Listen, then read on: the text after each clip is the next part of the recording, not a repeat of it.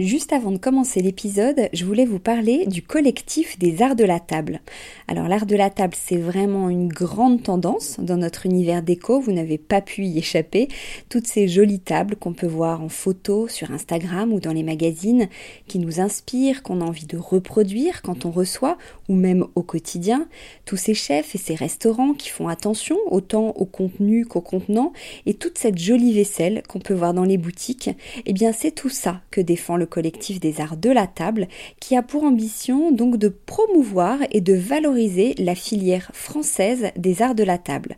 Grandes marques, créateurs indépendants, artisans et détaillants passionnés, ils sont tous unis d'une même voix pour faire rayonner leur savoir-faire et leurs produits mais aussi pour vous inspirer. Tous les mois, le collectif des arts de la table vous propose une nouvelle tendance qui vous donne plein d'idées sur les matières, les couleurs et les formes du moment, et bien sûr une sélection de produits de marque française que vous pouvez donc retrouver sur leur site lesartsdelatable.fr ou sur leur compte Instagram lesartsdelatable. Allez, place à l'épisode maintenant.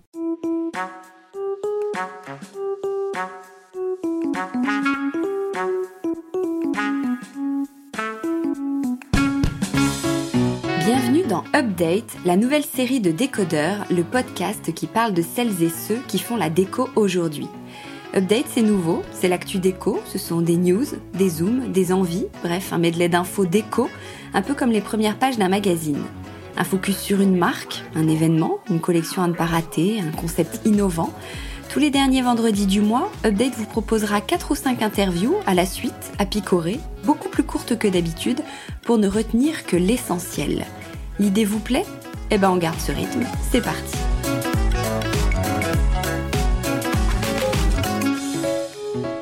Ce matin, je suis avec la talentueuse Charlotte Juillard qui a collaboré avec Mate.com pour imaginer différents produits, dont un canapé que nous allons vous dévoiler sous toutes les coutures. Bonjour Charlotte. Bonjour Hortense.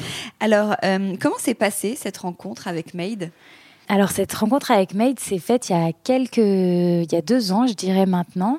Ils cherchaient une designer euh, féminine pour euh, parler de processus créatifs dans leur showroom à Paris lors d'une soirée de, comment dire de femmes, voilà, autour du thème de l'entrepreneuriat. Euh, et, donc, ils m'ont invité un petit peu par hasard, de bouche à oreille, pour participer à cette soirée. Et en fait, la rencontre s'est un petit peu fait comme ça, puisque je suis venue euh, parler de, certains de mes projets au sein de leur showroom. Et du coup, à la suite de ça, ils m'ont dit ah mais euh, voilà, on a envie de collaborer avec des designers, ça serait bien qu'on reste en contact. Et du coup, quelques mois après ça, j'ai été en contact avec la directrice de création qui se situe à Londres et on a échangé et elle m'a envoyé un brief auquel j'ai répondu. Et puis la, la collaboration s'est un petit peu initiée comme ça. Alors aujourd'hui, on est là pour parler notamment euh, du canapé Cassiani euh, que tu as imaginé pour eux. Tu as eu carte blanche, comment ça s'est passé? Quelle était l'inspiration de, départ? Euh, Alors, pas tout à fait carte blanche. En fait, Made.com, pour leur collection, ils construisent des, des mood boards, enfin des thèmes, voilà, qui travaillent certainement avec des des cabinets de style. Et donc, ils briefent chaque designer qui travaille pour eux autour de, ces thématiques. En l'occurrence, pour la canapé Casiani, ils m'ont envoyé un brief assez détaillé, c'est-à-dire qu'ils recherchaient un canapé avec un certain style. Donc là, c'était un, style un peu euh, cocooning méditerranéen, avec euh, des matériaux souples, agréables au toucher, euh, comme du lin.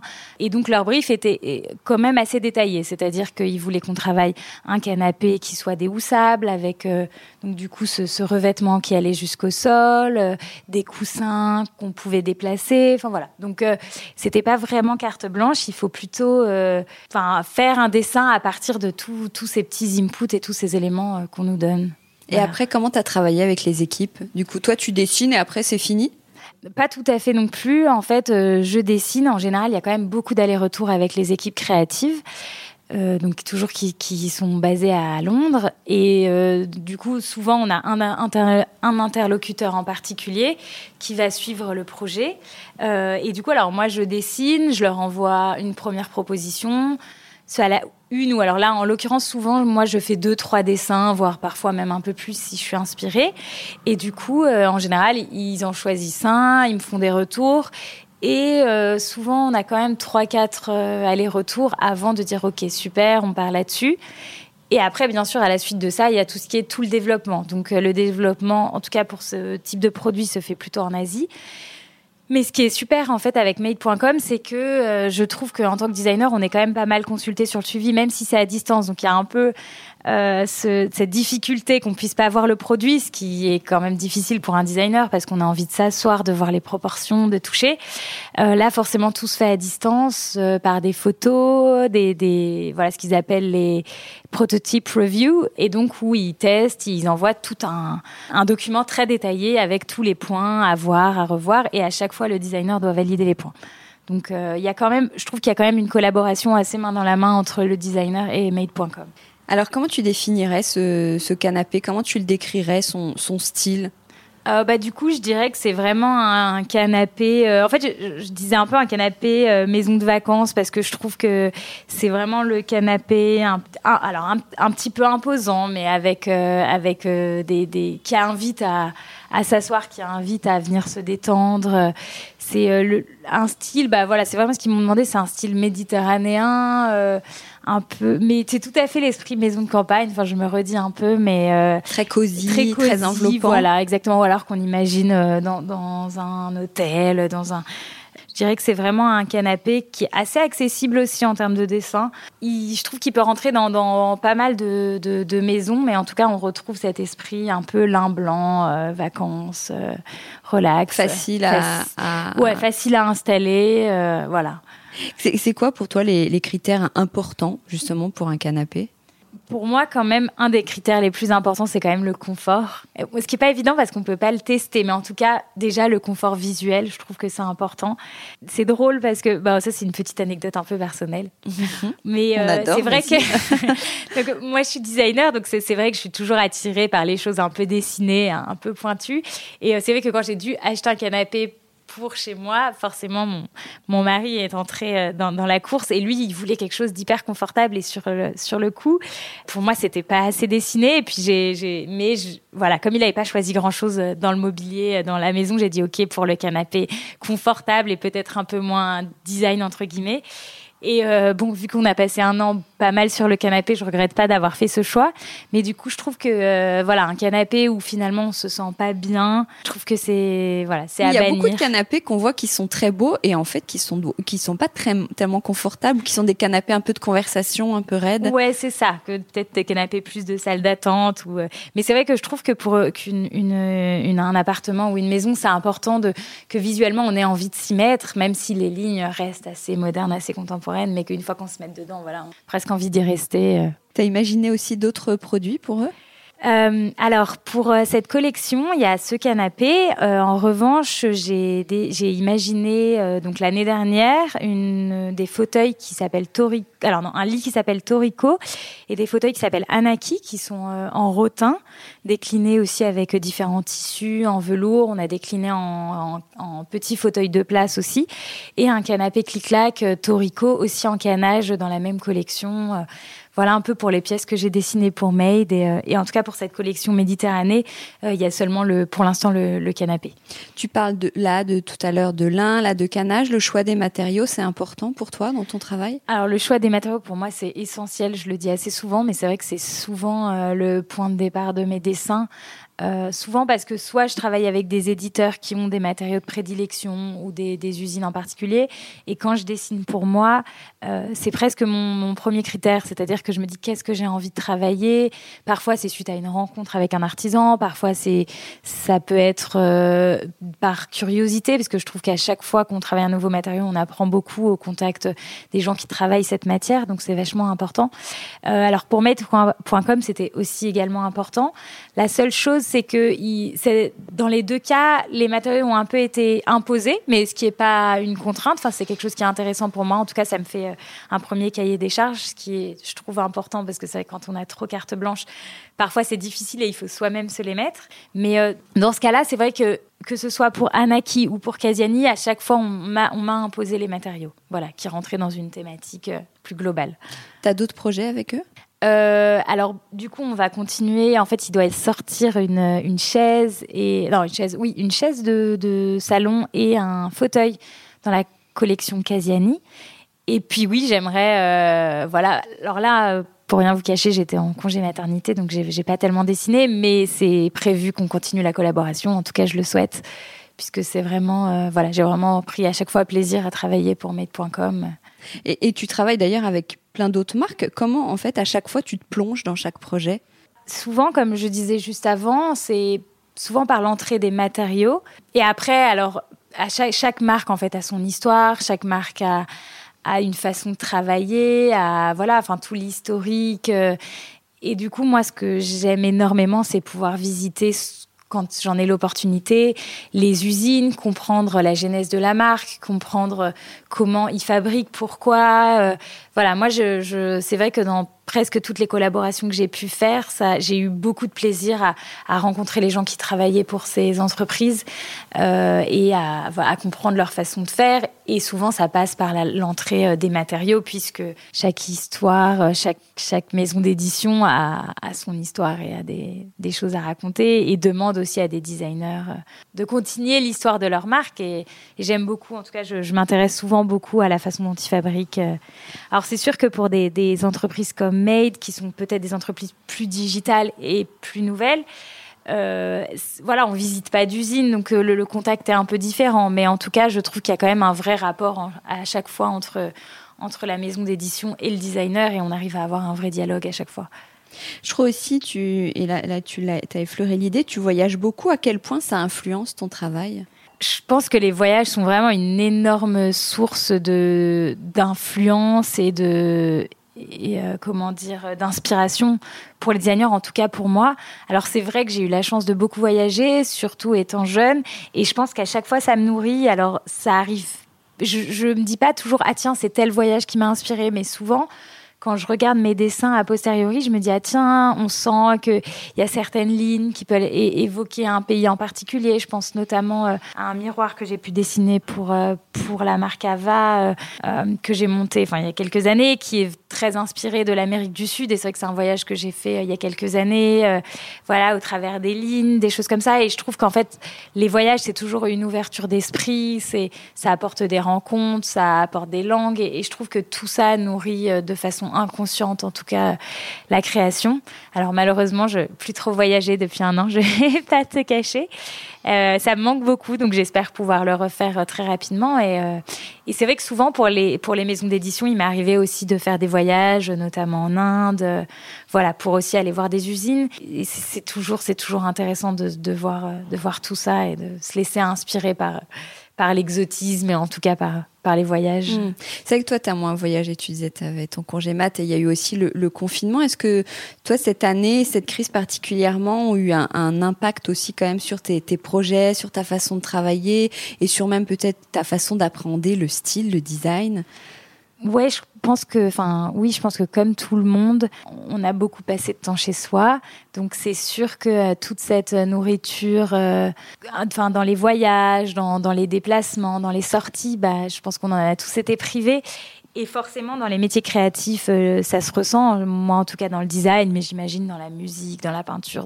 C'est sûr que quand on peut plus nourrir euh, de tout ce que nous apporte l'extérieur, euh, ben, on se retrouve plus centré sur soi, dans un monde un peu plus intérieur, un peu plus familial. Je pense que ça m'a fait aussi me poser des questions et forcément, ça m'a, ça a remis un peu en, en cause ma façon de créer, qui était un peu se nourrir de tout ce qui m'entourait. Euh, en revanche, euh, je pense qu'on a aussi pris conscience de l'importance de nos intérieurs, du confort. Je pense qu'on a J'entends parler beaucoup d'amis qui ont changé leur déco, qui ont fait pas mal de travaux. Je pense qu'on voilà, on s'est tous dit, en fait, c'est important d'être bien chez soi. Et c'est sûr que du coup, le, le, design et la profession de designer a euh, tout, maintenant euh, encore un rôle à jouer peut-être encore plus important puisque on va peut-être être emmené aussi à travailler plus à distance et donc on a envie de, se sentir bien et en tout cas d'être entouré d'objets qui, qui, nous parlent et dans lesquels avec lesquels on se sent bien et voilà du coup oui cette, cette année de pandémie a été une année euh, très particulière pour la création et puis pour moi en particulier et euh, c'est vrai que j'ai beaucoup continué à dessiner sur mes carnets j'ai beaucoup de choses mais j'avais très très hâte de pouvoir re-rencontrer des artisans, voyager à nouveau, retourner voir les usines. Et, euh, et voilà, j'espère qu'en tout cas, les, les, années à venir euh, vont nous permettre aussi de de voir les choses autrement, mais euh, de pouvoir petit à petit se réouvrir à tout ça et puis reprendre du lien social et pouvoir être à nouveau tous ensemble. en contact, partager, échanger. Exact, exactement. Bah, merci beaucoup Charlotte. Merci, à toi Hortense. Au revoir. Au revoir. Avec Décodeur, la déco, ça s'écoute.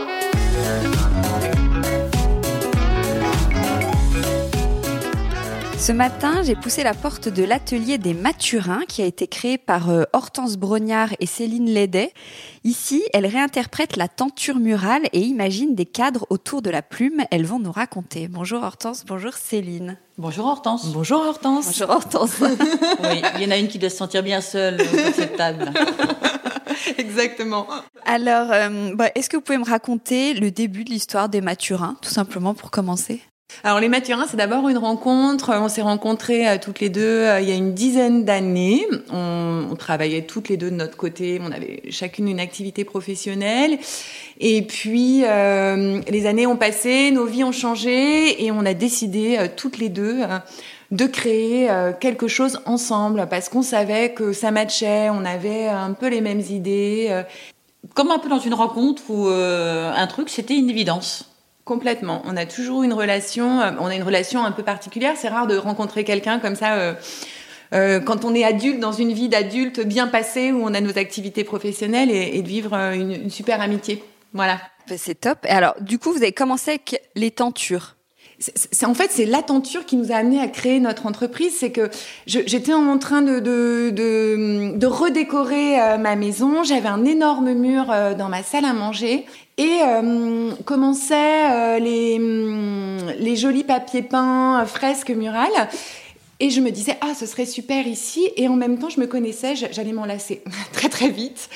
Et je me disais, oh là là, il va falloir que je décolle et tout ça. Et, et on, voilà, du fil en aiguille, on est venu à une tenture, c'est les dromadaires que j'ai toujours dans mon salon d'ailleurs. Et c'était quand En quelle année C'était en 2019, 18, 2018, fin 2018. Ouais. Exactement. Donc on a imaginé, on a vu ce pont de mur et puis toutes les deux on a commencé à en discuter et on a imaginé une tenture, enfin une tapisserie. Et au départ, c'est vrai que voilà, on imagine quelque chose et entre l'imagination, le moment où on imagine un projet et puis la création, parce qu'à ce moment-là, on n'y connaissait rien euh, en termes de confection, de la façon de l'accrocher et tout ça. On n'y connaissait rien et puis petit à petit, on s'est pris au jeu, on a commencé à réfléchir, à contacter des boîtes qui pourraient nous aider. Enfin, des boîtes, non, un atelier. Ouais, ouais, ouais. On a visité des ateliers, pas mal d'ateliers. Et puis on est, on a rencontré un atelier, voilà, qui ça s'est très bien passé, avec lequel on collabore toujours. Et puis petit à petit, bah, on a appris, euh, voilà. On a, parce que c'est quoi une tenture? Comment on travaille dessus? Alors on part d'abord d'une image. On a plusieurs façons de travailler. On peut, nous, on a une, une affection particulière pour la gravure euh, de voyage euh, du 19e, du 18e.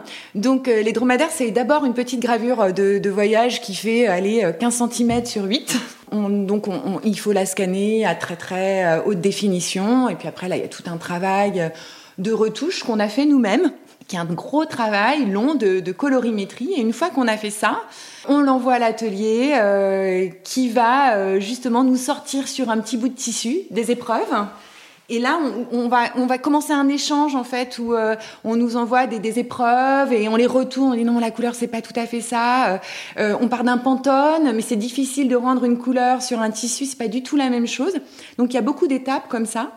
Et voilà, c'est de fil en aiguille. Aujourd'hui, on est à l'aise en fait avec avec ce procédé. Au départ, c'est un peu compliqué. Il nous a fallu du temps on dessine aussi certaines de nos tentures. Mais en tout cas, c'est pas du tout vous qui dessinez ou qui peignez sur du tissu. Ah non, pas du tout. Non, non, ça c'est un travail qu'on fait avec l'atelier. Euh, Nous, on utilise la technique de l'impression à chaud, en fait. C'est un papier pour une tenture. Par contre, on dessine euh, le modèle en amont, en fait. Hein. Toute, euh, toute l'expérimentation, toute la recherche et tout, c'est nous. Mais après, la pratique, les 40 exemplaires, c'est l'atelier qui nous les sort, en fait. Oui, ce sont des éditions très limitées, du coup. Oui, alors ensuite, donc, nous, on reçoit euh, ces 40 exemplaires avec un gros travail de confection aussi, parce qu'il y a des fourreaux. Et nous, une fois qu'on les reçoit, en amont, on a reçu du bois, puisque pour faire les armatures. Mm. Et là, après, c'est nous qui peignons les bois. C'est des bois qui viennent de forêts françaises. Et euh, nous, on travaille le bois, on les repeint. On met le système d'accroche, c'est-à-dire que c'est une corde en lin toronné qui vient de France également. Et on fait le montage de la tenture. Chez nous, en revanche, en région parisienne. Et le tissu, Qu'est-ce que c'est comme type de tissu? Alors c'est un tissu euh, qui est euh, éco-labellisé, euh, labellisé France Terre Textile. Il est tissé en France et l'encre est aussi une, une, encre française. En fait, tout est fait pour que justement il n'y ait pas de solvant, pas ce genre de choses à l'intérieur. Voilà. C'est hyper important pour nous d'avoir ce genre de produit. Ça se lave, on peut le mettre en machine. Quoi, la tenture? Ouais on enlève les bois, on peut la mettre en machine à, vraiment à 30 degrés, on va pas les sauver euh, fort, on peut l'étendre, on la met surtout pas au sèche-linge, on la repasse tout doucement. Mais oui, l'idée c'est ça, c'est qu'on peut la mettre dans une chambre, euh, on peut la laver, euh, voilà. On avait vraiment envie d'un truc. et d'aspect, ça ressemble à un tissu, ça a un gros grain qui ressemblerait un peu à un gros lin. entre le lin et la jute. Ouais, exactement. Hmm. c'est un tissu qui semble un peu brut comme ça quand on le détaille et finalement, avec les traits de la gravure et tout ça, il est, euh, il est très chaud déjà. C'est vrai Exactement. que il habille toujours quand on l'accroche.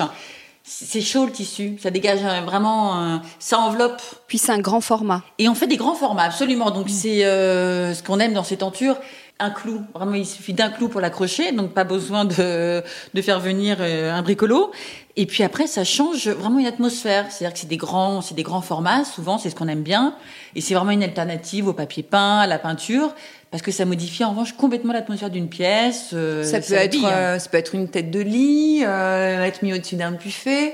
L'idée c'est qu'il puisse voyager aussi dans la maison. On voulait un esprit nomade, le rouler on en a marre, on peut le laisser de côté pendant un, an ou, et le ressortir dans une autre pièce, un autre endroit. Euh, nous, on les fait voyager dans nos maisons, en fait. Hein. Et c'est vrai qu'il y a une autre chose qui était très importante pour nous, c'était de faire des éditions limitées. C'est-à-dire qu'en moyenne, chaque tenture euh, sort à 40 exemplaires pour éviter bah, tout simplement voilà qu'elle se retrouve euh, chez la pote, chez qui on va dîner. Donc voilà, on aimait bien ce côté un petit peu unique, mais accessible. Alors, et après, comment vous êtes passé au cadre en plume? Alors ça, c'est toute une autre histoire. C'est que Hortense, avant de, euh, de, de, commencer l'aventure des Mathurins, était taxidermiste. Et moi, j'aimais beaucoup, beaucoup son travail. Je la suivais ben, parce qu'on était amis. Euh, je passais du temps avec elle dans son atelier. Et je lui ai dit, mais c'est vraiment dommage, t'as trop de talent. Euh. Et après, je sais pas trop comment on en est arrivé là, mais on s'est dit, mais comment on peut faire pour allier justement ce travail de plume. toujours, on avait toujours envie d'habiller les murs. Et puis moi, j'ai étudié un peu le dessin il y a très longtemps. J'avais cette affection pour la peinture. Euh, et je sais pas comment on en est arrivé là, mais en fait, un jour, euh, on a fait un dessin. C'est un peu comme tout le reste de l'histoire. Je ne sais pas bien. Tout s'est fait tellement naturellement. Non, mais c'est vrai qu'à chaque fois, la jeunesse de chaque projet, euh, c'est ce que j'en parlais tout à l'heure d'une espèce d'évidence. Et là encore, ça a dû se présenter comme ça. C'est qu'effectivement, moi, dans mon atelier, j'ai évidemment des tonnes de plumes, d'oiseaux. Donc, on avait ça évidemment sous la main. Céline dessinait très bien. Euh, j'ai dû insister un petit peu parce que c'est vrai que là-dessus, elle était. Je pense que comme ça faisait un moment que tu dessinais moins, enfin toujours est-il effectivement qu'à un moment mm. on a sorti euh, nos tas de plumes et puis on a essayé, on a un petit peu comme ça pour voir en bricolant au départ. Euh, et puis petit à petit, bah, c'est comme tout, c'est-à-dire que plus on en fait, euh, et finalement on arrivait à un résultat euh, qui nous semblait euh, plutôt pas mal. Alors est-ce que vous pouvez le décrire? Parce que là, les auditeurs ne savent pas encore de quoi on parle nos concrètement. plumes, bah, ça a commencé. Alors c'est vrai qu'on a commencé par une petite série, c'était des, c'était des palmiers, on se servait beaucoup de plumes de pintade, ce genre de choses. On va pas chercher bien loin, c'est-à-dire qu'il y a des telles merveilles dans la basse-cour, enfin vraiment des, des oiseaux qu'on, voit couramment. Donc on a accès assez facilement finalement à ces plumes-là une fois qu'on a un bon réseau. Et puis on a commencé à développer nos premiers modèles. Ça a été des palmiers qui ont bien marché. Euh, ensuite, on a fait des petits oiseaux. Euh... Oui, puis on a détourné en fait le sens de la plume. Euh, par exemple, on en a fait des fleurs. Euh, et c'est ce qui était intéressant en fait. On s'est rendu compte qu'il y avait une telle diversité dans la plume. C'est magnifique. Les couleurs sont dingues. C'est difficile de retranscrire euh, les couleurs d'une plume. C'est vraiment, on, on prend pas le temps de regarder un oiseau, mais même garder naturel. Ah bah, on fait les deux. On a beaucoup beaucoup travaillé au naturel parce qu'on adore quand même la plume au naturel. Et là en ce moment, on développe plus. Euh, on travaille un peu sur la couleur. On essaye de les teinter et tout ça, ce qu'on aime faire aussi.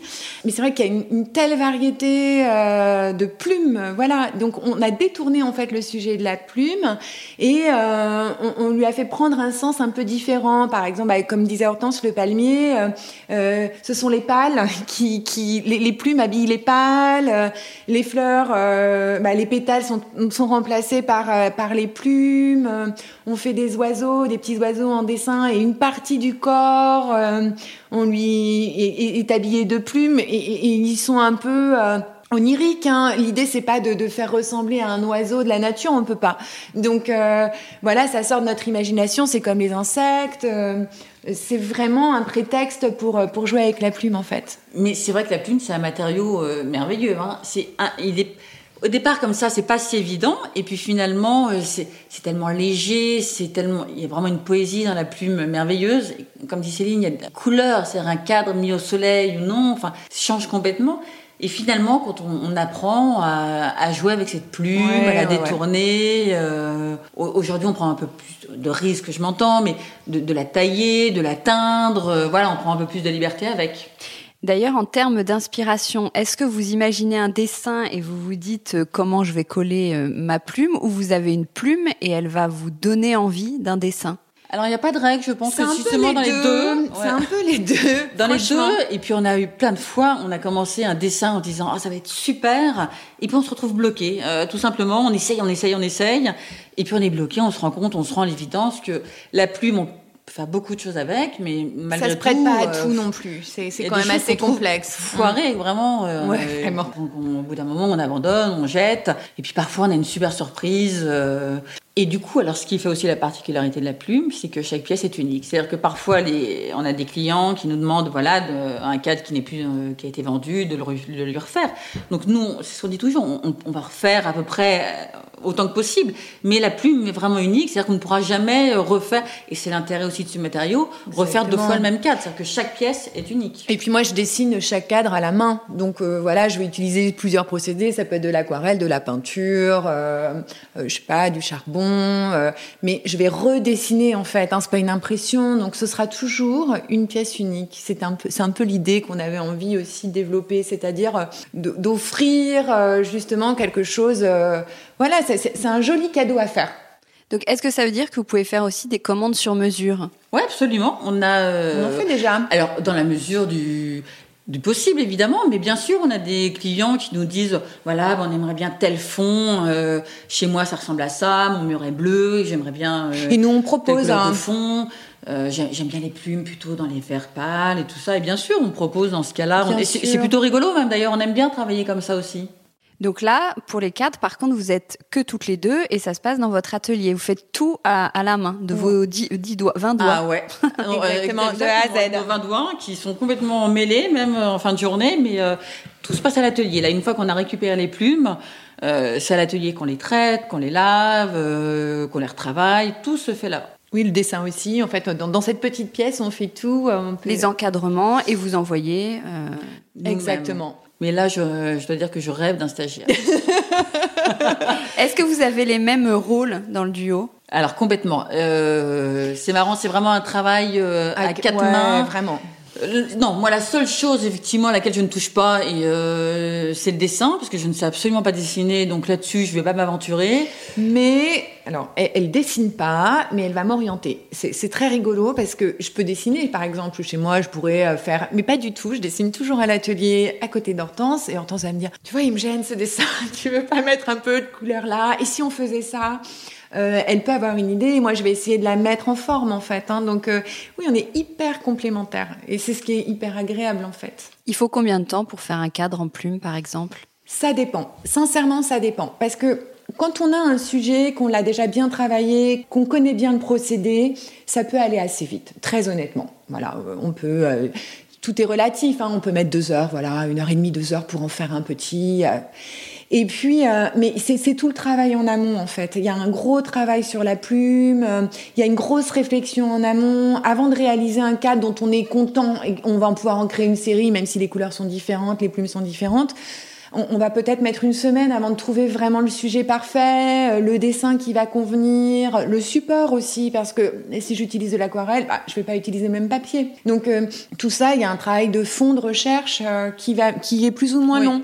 Et est-ce qu'il y a beaucoup de, de ratés, d'erreurs? J'imagine que quand on colle minutieusement des plumes. Oh là là. On on est même des grandes spécialistes. Des fois, on est même très très contente, on est super heureuse, euh, on le trouve magnifique, et là, euh, grosse boulette, on fait tomber des pigments dessus. Voilà, donc c'est mort, c'est fini. C'est euh, voilà, bien sûr. plein de ratés. Et, oui et non. En fait, on a des, des journées comme ça qu'on appelle la journée ratée. C'est terrible. Alors, hein. c'est le mardi. Je ne sais pas pourquoi on dit toujours. Bah, c'est comme un mardi. C'est-à-dire que le mardi, c'est la journée de la merde. C'est la journée de la loose. On ne sait pas pourquoi. Alors, Et il y a des journées où on va être super productive, où tout roule. on va trouver la, la plume gauche et la plume droite pour faire l'aile parfaite, même taille. Mais c'est là, moi, je trouve que le travail à deux est euh, formidable. C'est-à-dire qu'il y a, ça crée une émulation et une dynamique.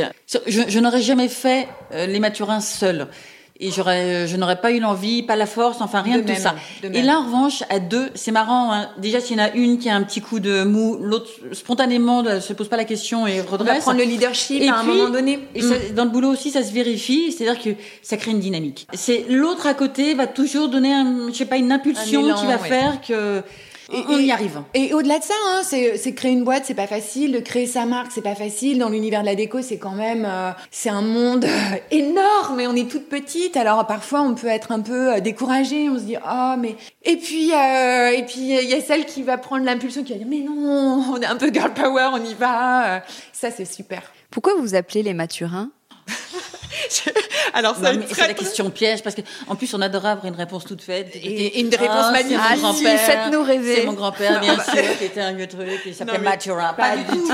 Euh, tous les trucs qui étaient pris étaient des noms de domaine pris. Voilà, c'est pas du tout glamour, mais c'est la vérité. C'est la vérité du Exactement.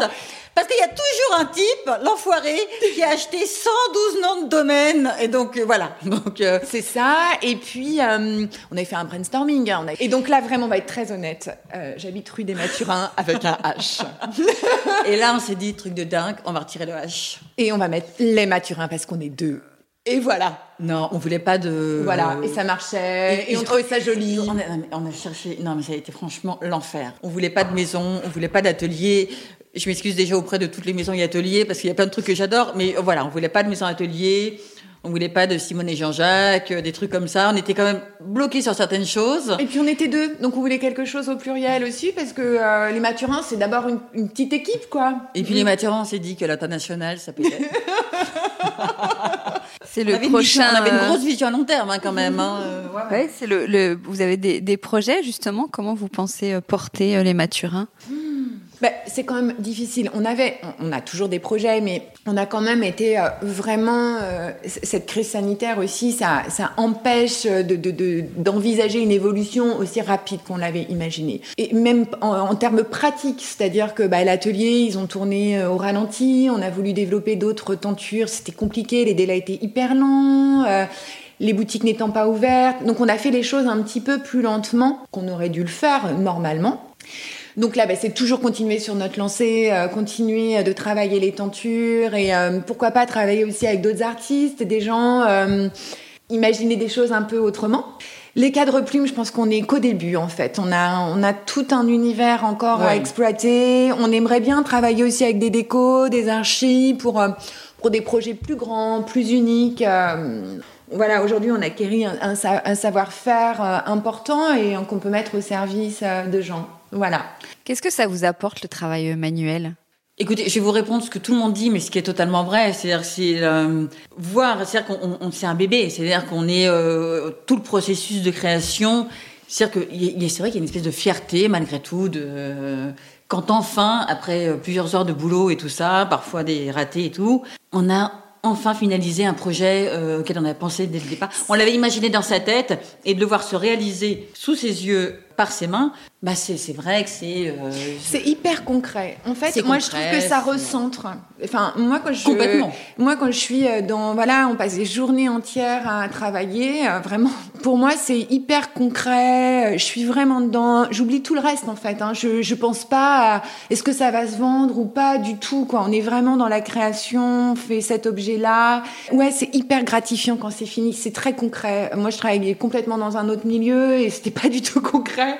Et, ça, c'est vraiment satisfaisant. C'est hyper valorisant pour soi-même, en fait, avant toute chose. Mais c'est vrai que moi, je, comprends l'engouement des gens aujourd'hui pour euh, ce retour à tous les métiers plus, euh, voilà, des mains et tout ça. Je trouve que c'est. En fait, euh, on parle des mains, mais pourtant, moi, je trouve que ça a beaucoup de sens Voilà, on, retourne à quelque chose d'essentiel, d'hyper simple.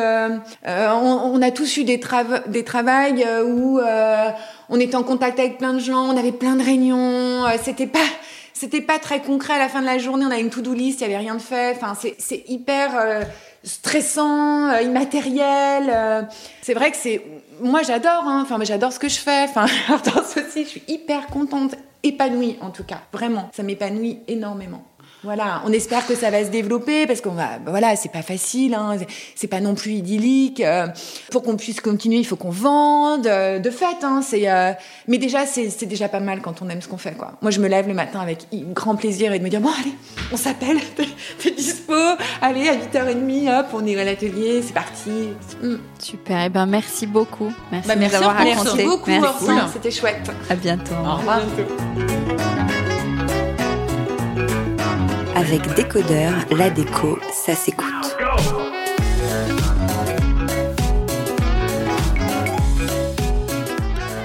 Ce matin, je suis avec euh, Christelle Rastero qui a créé Sodade, une marque de tapis et de coussins fabriqués à partir de matières recyclées et tissées à la main au Portugal. Bonjour Christelle.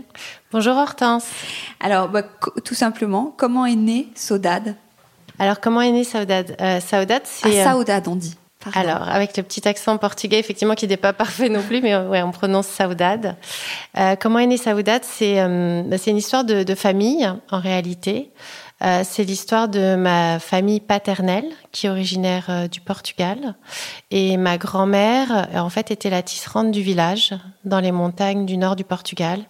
Donc, bon, elle faisait pas que ça, parce que c'était des paysans. Donc, mais les soirées d'hiver, dans la maison, on tissait des tapis. Enfin, en l'occurrence, c'était pas des tapis, ça s'appelle des mantas de trapeau. J'ai grandi avec, si tu veux. Je les ai toujours eues à côté, près de moi. Elles m'ont suivi partout. Et, euh, et récemment, euh, bah, elles m'ont, elles m'ont parlé entre guillemets, et, j'ai décidé de me, de me relancer sur cette aventure, de remettre au goût du jour ces tapis. Saudade, ça veut dire quoi? Saudade, chacun sa définition. C'est un mot qui n'existe qu'en portugais, euh, qui a été chanté par Césaria Evora, qui a été euh, des très beaux poèmes de vraiment très très très euh, très très riche en termes d'imaginaire et d'émotion. C'est une émotion très forte. Pour moi, c'est une nostalgie positive, c'est-à-dire c'est il y a une distance souvent entre là où on est et là où on aimerait être, entre ce qu'on a et ce qu'on aimerait avoir. Euh, c'est ça, la saoudade, c'est tous ces gens qui ont immigré, en fait, et qui, en fait, se délectent quand ils pensent à leur ville ou leur pays d'origine. Mais ils s'en délectent parce qu'ils savent qu'ils vont y retourner, que la fin sera le retour. Donc euh, voilà, je pense que j'ai hérité de cette notion de la saoudade de l'immigré, avec euh, un jour on y retournera et tout finira bien et, on revivra ces émotions très fortes. Donc tu nous emmènes donc au Portugal. Euh, sont des produits à partir de matières recyclées. Alors quelle matière recyclée? Comment, comment tu récupères cette, euh, cette matière? Alors, ce sont des tapis, effectivement, qui sont tissés à partir de coton plus précisément, de coton euh, qu'on récupère auprès de l'industrie textile. On a deux types de matières qu'on tisse. On a d'abord les fils de coton. Donc, c'est des fils de coton qui, en fait, sont utilisés dans les industries du nord du Portugal pour euh, tisser euh, les jerseys, les dénimes, etc. Ce sont des grosses bobines euh, qu'on récupère quand elles sont en fin de, fin de rouleau, en fait, qui reste très peu, que ça réduit la cadence des machines à tisser. Ou aussi parce que parfois, elles ont des défauts en termes de couleur. Donc, le textile n'en veut pas. Donc on récupère ces fils. Et a un autre type de, de déchets, qu'on appelle ça les leftovers. En anglais, c'est beaucoup plus cool que déchets, mais en réalité, en français, ce serait un déchet de l'industrie textile. Euh, c'est aussi lorsqu'on découpe le patron d'un t-shirt, euh, il y a forcément sur les latéraux de la matière neuve qui tombe, qui est neuve, qui est pas forcément très large, parce que le patronage, l'industrie textile fait beaucoup d'efforts pour optimiser aujourd'hui les gâches. Euh, mais il reste encore 20 à 30% de matière neuve qui tombe au moment de la découpe de ces fameux t-shirts et vêtements. Donc c'est ça qu'on récupère et qu'on retisse. Et c'est ça qu'on appelle en fait euh, l'upcycling. Vous ne créez pas de nouvelles matières. Exactement. Donc on parle d'upcycling. Le up veut dire revaloriser. Parce que finalement, quand le produit tombe, on pourrait dire il va être dévalorisé, c'est-à-dire, euh, et il est parfois dévalorisé quand il est vraiment trop petit, qu'on peut rien en faire. Parce que si ça va, euh, comme dans beaucoup des cas, pour euh, être utilisé dans le bâtiment pour des isolants d'autoroute, par exemple. Beaucoup de textiles est, recyclé comme ça. C'est ce qu'on va appeler du recycling, du recyclage, tout simplement en français. Nous, on parle d'upcycling puisqu'on revalorise avec euh, ce tissage à la main et cette confection et ces designs, cette matière première qui était laissée pour, euh, pour déchets, en tapis qui, euh, bah, qui j'espère, ont une esthétique qui revalorise ces déchets. D'accord. Alors comment, concrètement, comment tu les travailles? Quelle est la méthode quant à ces déchets?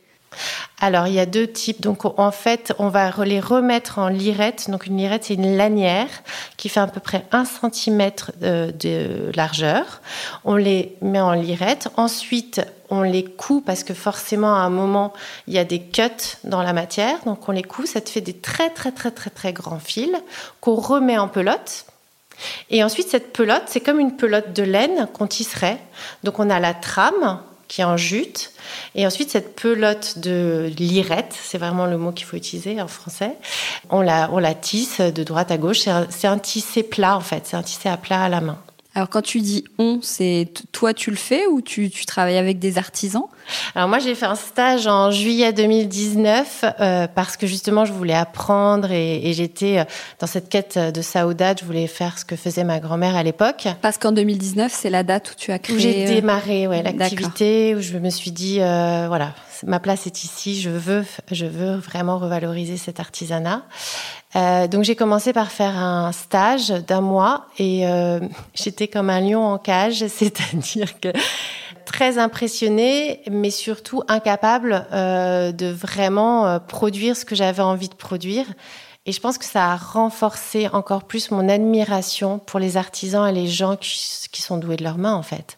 Et c'est là où je me suis dit, ma place n'est pas derrière le métier à tisser, mais ma place est à créer le lien, à revaloriser, à parler.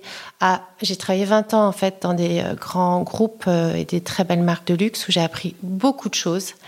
Et tout ce que j'ai appris en fait, je pense qu'aujourd'hui, ma place, c'est effectivement de le remettre pour transmettre cet héritage et pour euh, transmettre la beauté du, de ce geste.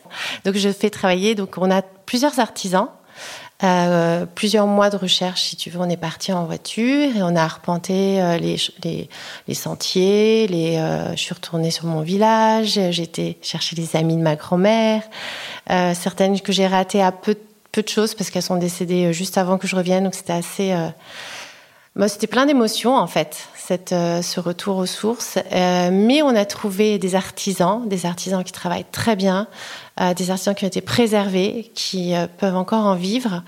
Et du coup, voilà, on a relié, retissé un, une relation avec eux et on les fait travailler. Tu voulais absolument que ce soit au Portugal? Oui, parce que bah, du coup, ma famille est originaire de là-bas. Moi, ils ont dû immigrer dans les années 60 pour plein de raisons. Et là, mon, rêve, c'est vraiment, et ce que j'aime plus que tout, c'est de, de, voir que j'arrive à faire travailler des gens localement, euh, que j'arrive à réinjecter euh, des emplois, que du coup, des personnes qui euh, pourraient être tentées par l'immigration dans des pays pour des métiers qui sont peut-être plus difficiles aussi physiquement, peuvent rester chez eux en famille dans des, dans des contrées qui sont quand même assez désertées, hein, parce que la région dont on parle, c'est des montagnes de granit, euh, donc très difficile euh, de vivre là-bas. Donc oui, là l'idée c'est vraiment de créer des emplois euh, dans donc cette pour toi, région. C'est vraiment important, tu es vraiment dans une démarche de redonner du sens à la consommation, à, plein de choses Exactement. L'idée, c'est que j'ai travaillé 20 ans dans des très belles marques, etc. C'était absolument extraordinaire. J'ai beaucoup appris l'exigence, l'esthétique, etc. Mais j'avais vraiment envie de rendre à, ce peuple, à ces gens, la lumière dont ils, qui méritent en fait pour qu'ils puissent rester chez eux tranquillement euh, à travailler euh, de leurs mains parce qu'ils sont vraiment doués euh, c'est vrai qu'il y a des artisans incroyables. Ouais. Ouais. Donc là, enfin là, on est à Paris, on enregistre à Paris. Tu, es, tu étais venu, mais euh, enfin tu étais venu pas pour le podcast. Hein, T'as plein de rendez-vous, mais sinon tu es, à, tu habites là-bas. Oui, du coup, effectivement, euh, le projet a germé en 2019 et on a déménagé en septembre dernier pour euh, être plus près des artisans, justement, puisqu'on se voit toutes les semaines. Il faut aussi que j'aille dans les centres de tri de déchets textiles pour choisir la matière première, la sélectionner. Donc il y a quand même un gros travail sur place euh, qui est euh, et dans le choix et l'approvisionnement de la matière première, puis l'apport de cette matière première-là chez l'artisan, puis le travail avec l'artisan de la mise au point du design. Parce que l'idée, c'était pas de refaire exactement euh, les tapis d'il y a 50 ou 60 ans, c'était vraiment justement de croiser ce regard de petite française ou de française, qui a grandi en France en tout cas, avec ce savoir-faire artisanal et lui apporter beaucoup de modernité.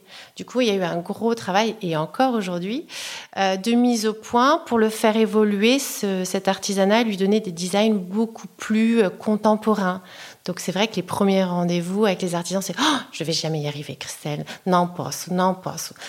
Mais en fait, comme ils ont cette capacité à et cette, euh, en fait, ils aiment le challenge et ils sont tellement doués que le lendemain, on revient. Je me suis levée à 6 heures, Christelle, j'ai réussi. Comment tu les décrirais justement? On n'a pas encore abordé ça. Je crois qu'il y a il y a des modèles de base et ils sont tous euh, personnalisables ou euh, qu'est-ce qu'on peut choisir euh, les, couleurs, je crois, les dimensions? Oui. Donc on a pour cette première collection, mais je pense que ça va être une collection pérenne et permanente, on a cinq modèles. Qui portent chacun le nom d'une ville que j'apprécie au Portugal et qui ont tous été inspirés par une œuvre d'art contemporain. On a travaillé avec Delphine Chopard. Donc Delphine Chopard, elle est designer pour les plus grandes maisons d'édition euh, françaises et j'ai eu la chance de la rencontrer ici à Paris.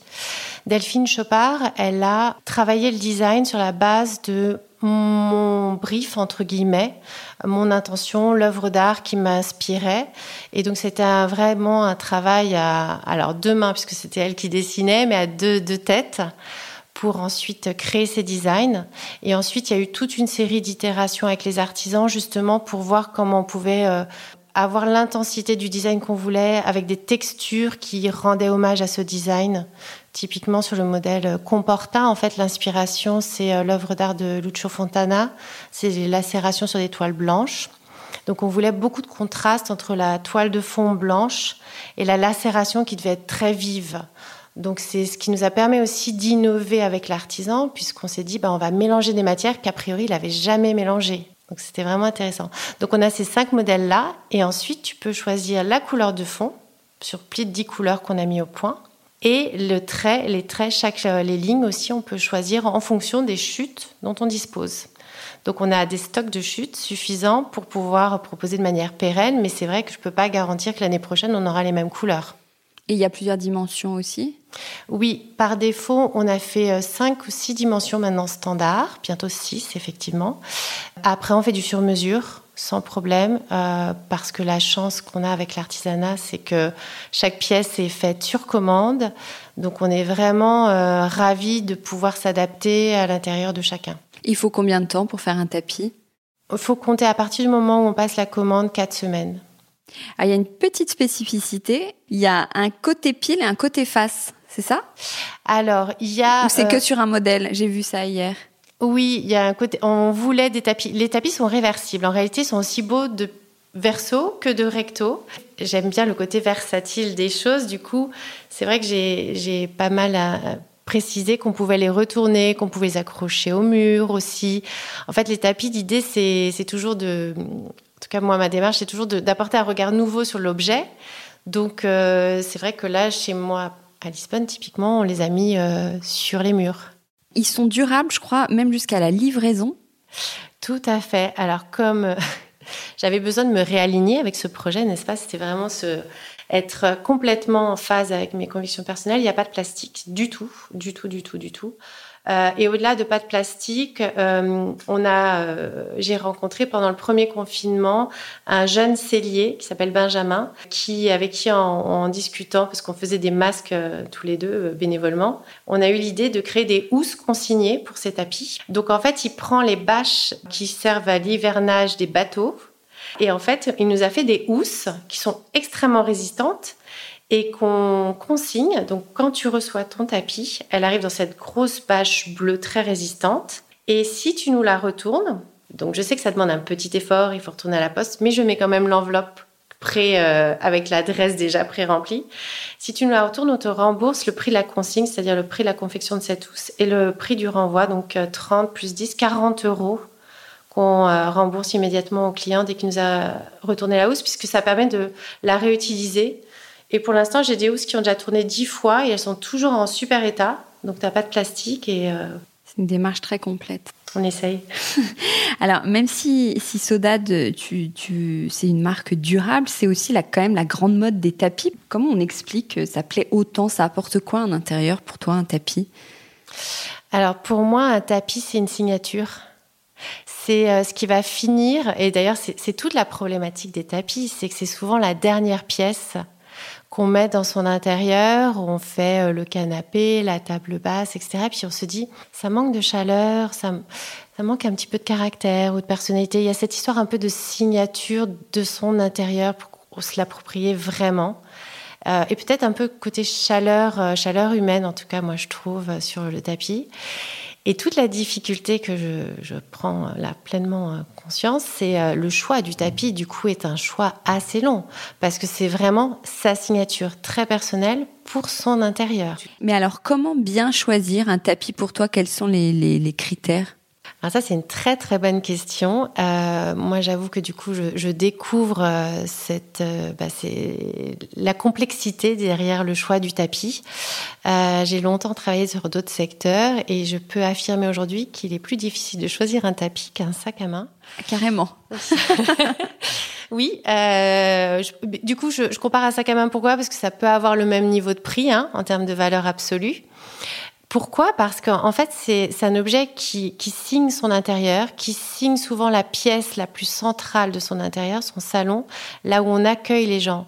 Donc c'est vraiment ouvrir son intérieur au sens propre et figuré euh, qu'on fait en mettant cette pièce qui va, qui, qui va véhiculer finalement la valeur humaine ou la chaleur qu'on veut donner à son intérieur. Euh, on imagine bien qu'une pièce avec un bordeaux, euh, un tapis de 2 par 3 en bordeaux, va complètement connoter euh, un intérieur avec quelqu'un qui est assez affirmé, qui a une personnalité assez forte, qui a un goût assumé en tout cas. Alors qu'un tapis euh, dans les tons beaucoup plus clairs ou lumineux, c'est quelqu'un qui va avoir besoin d'espace, qui va avoir besoin de sérénité, cette histoire du minimalisme, le wabi-sabi, etc. Donc on signe et on affirme sa posture avec l'esthétique.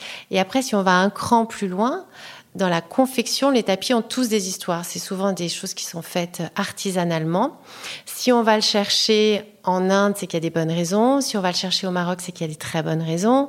Si on va le chercher au Portugal, c'est qu'il y a aussi des très bonnes raisons. Donc on affirme aussi une histoire et des valeurs qu'on a envie de, de faire venir dans son intérieur. Euh, et, c'est assez drôle parce que les clients aujourd'hui qui ont acheté les tapis euh, Saudade disent très clairement qu'ils ont l'impression d'avoir un, petit bout du Portugal chez eux euh, et donc un rayon de soleil typiquement. C'est les types de retours que j'ai. Ah, c'est sympa. Bon, merci beaucoup Christelle. Merci Hortense. Au revoir. Au revoir. Avec Décodeur, la déco, ça s'écoute.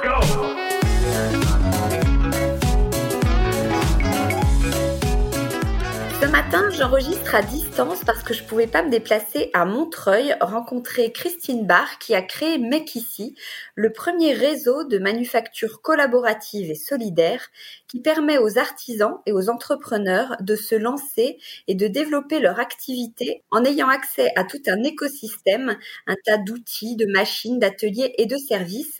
Mais euh, je n'en dis pas plus, Christine va nous parler de cette belle initiative. Bonjour Christine. Bonjour. Alors, euh, bah, dites-moi comment est né ce comment est né ce projet? Ce projet est né de rencontres, de multiples rencontres d'artistes et d'artisans qui avaient euh, une problématique de pouvoir échanger, partager, vendre leur création et euh, de pouvoir se faire aider rapidement au quotidien. Donc l'idée c'était d'ouvrir de grands ateliers où il y avait de multiples savoir-faire qui pouvaient euh, s'entraider et euh, d'autres personnes qui pouvaient vendre euh, les créations ou les mettre en exposition. Ok. Et du coup, comment vous avez créé ces lieux? Comment vous avez eu après Comment vous avez la, deuxième étape Comment est-elle arrivée? Alors, le premier lieu ouvert était à Montreuil. c'est la ville où, où, nous habitons. Donc nous, comme, nous connaissons très très bien Montreuil, surtout les créateurs, les artisans, les artistes. Et ça a été facile pour nous de pouvoir regrouper un petit peu tout le monde. On a fait encore beaucoup, beaucoup de rencontres pour pouvoir euh, avoir des résidents euh, qui venaient s'installer chez nous.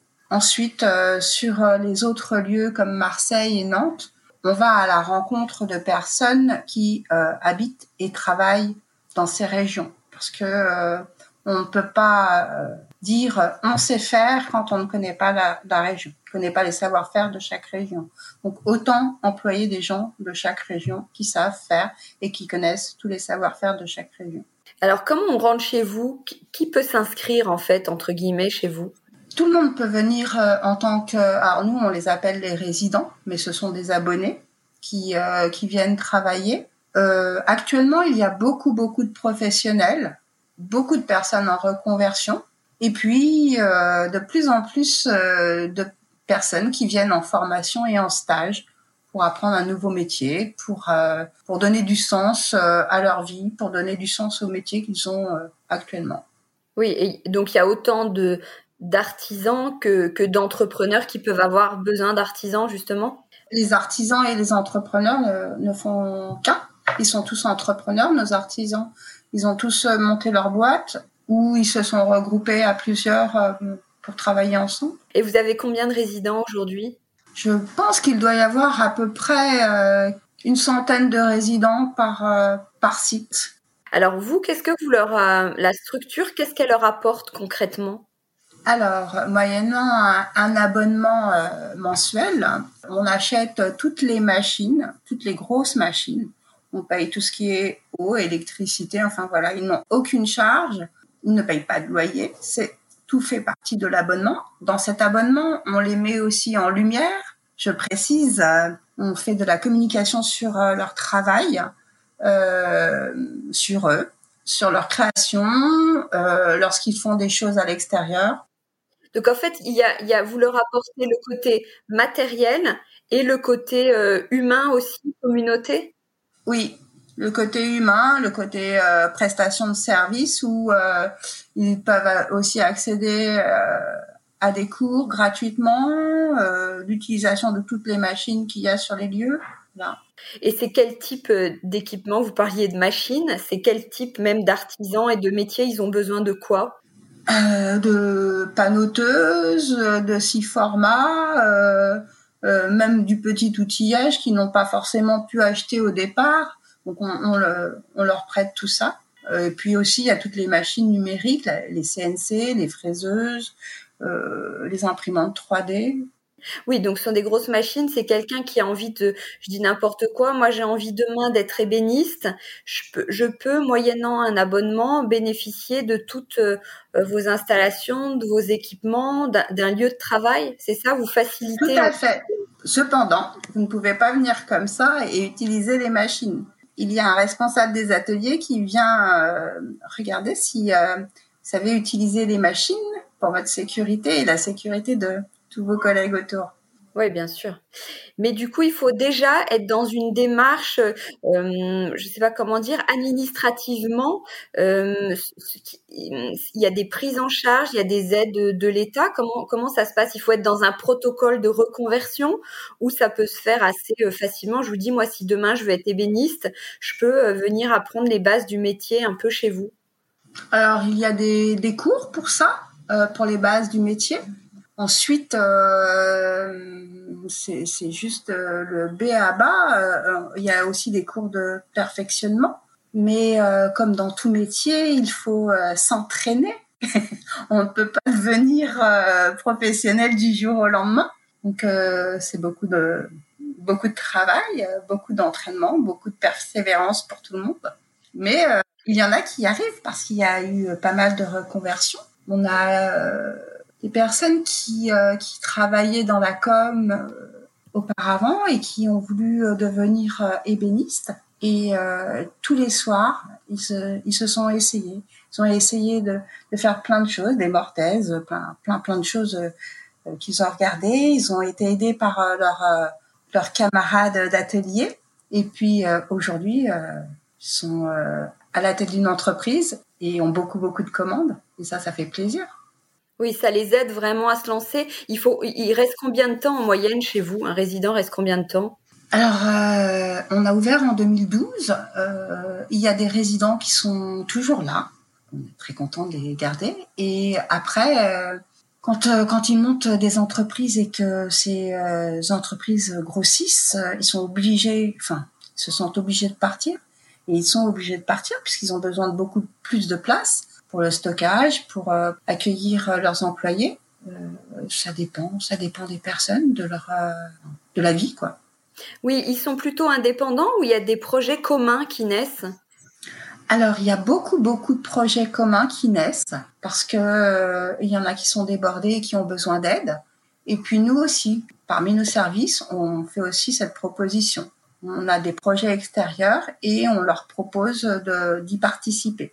Oui, parce qu'ils développent leur projet, leur entreprise, ou vous, vous avez des demandes parfois euh, de, projets pour euh, un, deux, cinq euh, résidents? Les deux.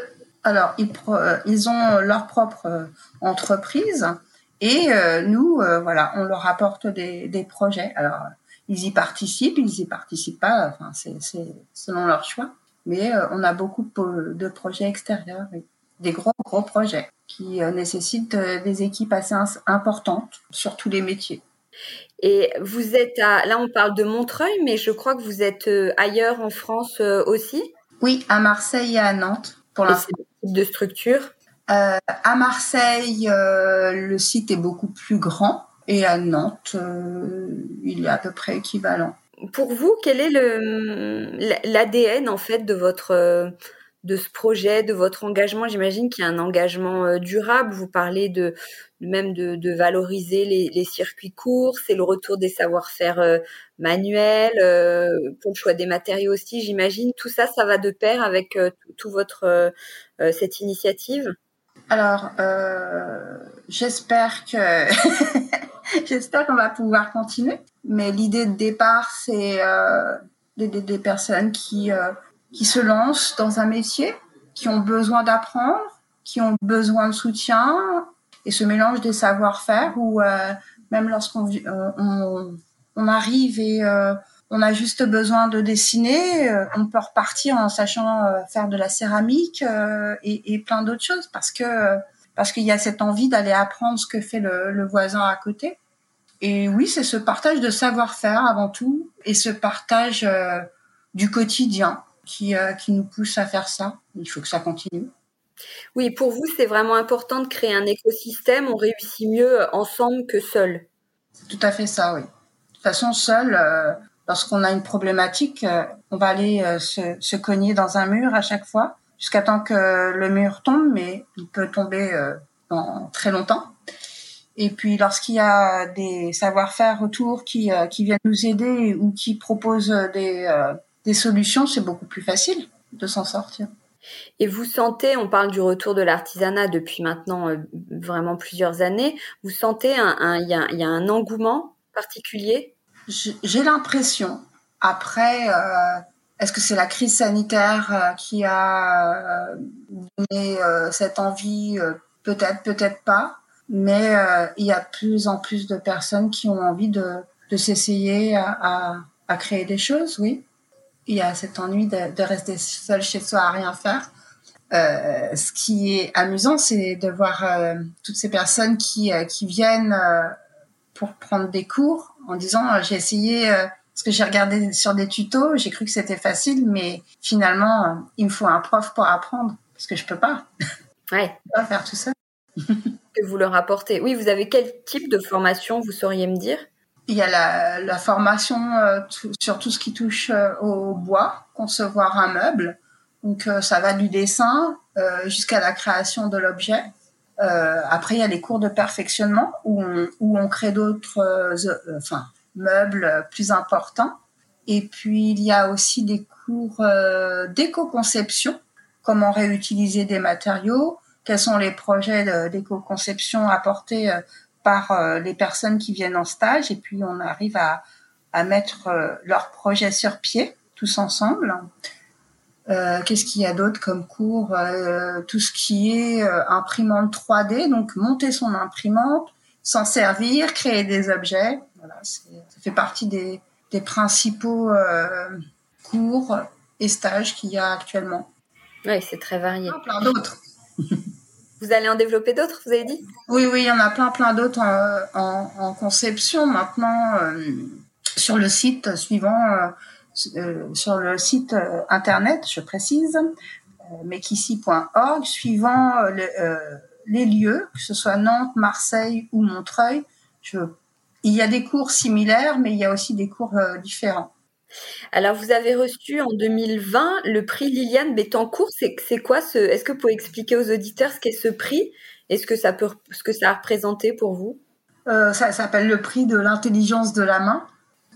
Je suppose que euh, on a été sélectionné parce que on, ouvre des, euh, des, sites un petit peu partout en France et que on va chercher les savoir-faire de nombreux artisans on leur apporte euh, la facilité de travailler avec euh, tous les outils numériques et puis euh, la facilité de travailler tout court aussi.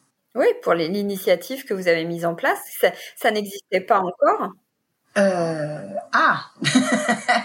si. Bah, Figurez-vous que en fait, ce genre de lieu a existé à Brooklyn au début des années 2000 et c'est ce qui nous avait inspiré.